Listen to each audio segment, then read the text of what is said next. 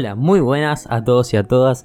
Esto es Charlando sobre la vida. Yo soy Nico Piecar y en el episodio de hoy vamos a hablar de tres curiosas leyes de la vida. Estas leyes recogen diferentes patrones que aparecen replicarse una y otra vez en diferentes campos.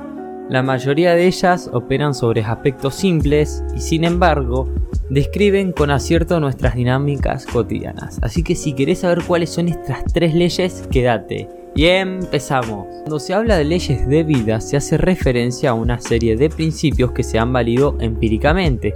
Hay hechos que se repiten y los buenos observadores han sido capaces de identificarlos. Después, con ellos han formulado una ley o axioma que la mayoría acepta. Las leyes de la vida dan forma a una lista abierta y extensa.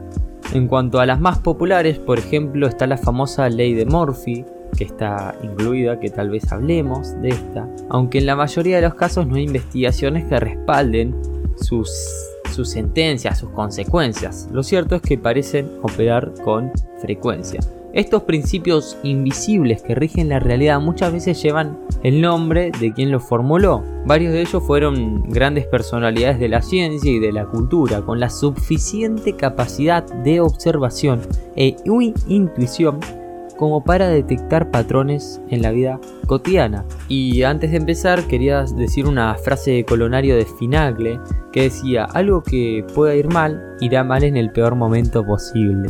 Un poco pesimista, pero la quería traer al caso. La primera de estas leyes es la ley de Hofstadter. Una de estas curiosas leyes es esta, y su planteamiento a veces nos recuerda a la ley de Murphy. Este principio aplica para la realización de tareas complejas y dice lo siguiente, siempre nos lleva más tiempo de lo esperado.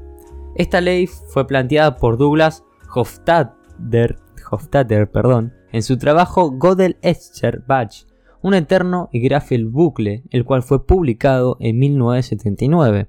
En realidad plantea de manera anecdótica algo que todos alguna vez comprobamos, que resulta, resulta prácticamente imposible calcular con precisión el tiempo que debemos empeñar una tarea complicada. En el mundo profesional, los desarrolladores de software hicieron famosa esta ley. En muchos casos, cuando tenían que presupuestar las horas que le iba a llevar a implementar una determinada funcionalidad, difícilmente acertaban o se apropiaban a, lo real.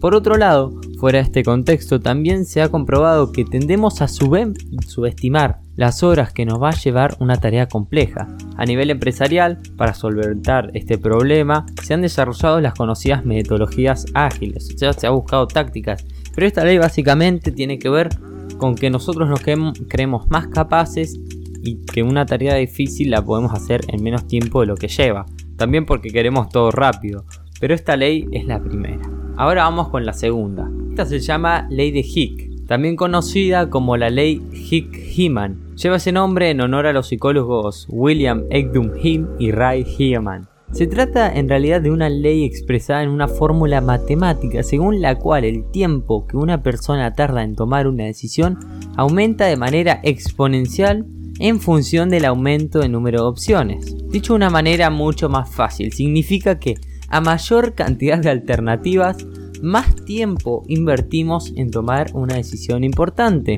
Ese tiempo se puede calcular mediante un logaritmo. Para llegar a esta conclusión, Hick y Heeman realizaron varios experimentos. De la misma manera, Hick y Heeman, con sus cálculos matemáticos, evidenciaron que la cantidad de tiempo empleado en tomar la decisión se relacionaba con el índice del coeficiente intelectual. Lo más interesante de todo es que esta ley se aplica en los videojuegos.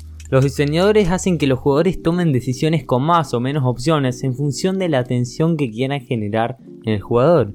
Así intentan que un juego no resulte abrumador, pero tampoco aburrido. La ley de Hick no es aplicable a decisiones complejas, es decir, aquellas en que las opciones o los riesgos implicados requieren un análisis minucioso. En cambio, opera una forma universal en decisiones simples. Ahora vamos a la tercera que es la ley de Hutberg. Dentro de una selección de las curiosas leyes de vida no puede faltar esta ley. Es un principio pesimista planteado por primera vez en 1970 por Patrick Hutberg, un economista y periodista que fue editor de The Sunday Telegraph de Londres por una década. La ley es muy simple y plantea lo siguiente. Mejora significa deterioro. Simplemente eso dice. Podemos ver que funciona si analizamos las decisiones políticas y económicas de los gobiernos. De hecho, cobró tanta popularidad que fue citada por la Cámara de los Comunes en Gran Bretaña en uno de sus debates. También ha sido invocada en terrenos como la ingeniería, en análisis de riesgos y los negocios. En todos esos ámbitos mantiene su esencia. Cuando se habla de hacer una modificación para mejorar algo, a la larga la consecuencia es el deterioro. En algún aspecto, podría considerarse una variante de la famosa frase, si algo funciona, no lo cambies. Y hasta acá el episodio de hoy, espero que te hayan parecido interesantes estas leyes debidas entre comillas, que son muy específicas y que son cosas que, uno le da curiosidad, ¿sabes?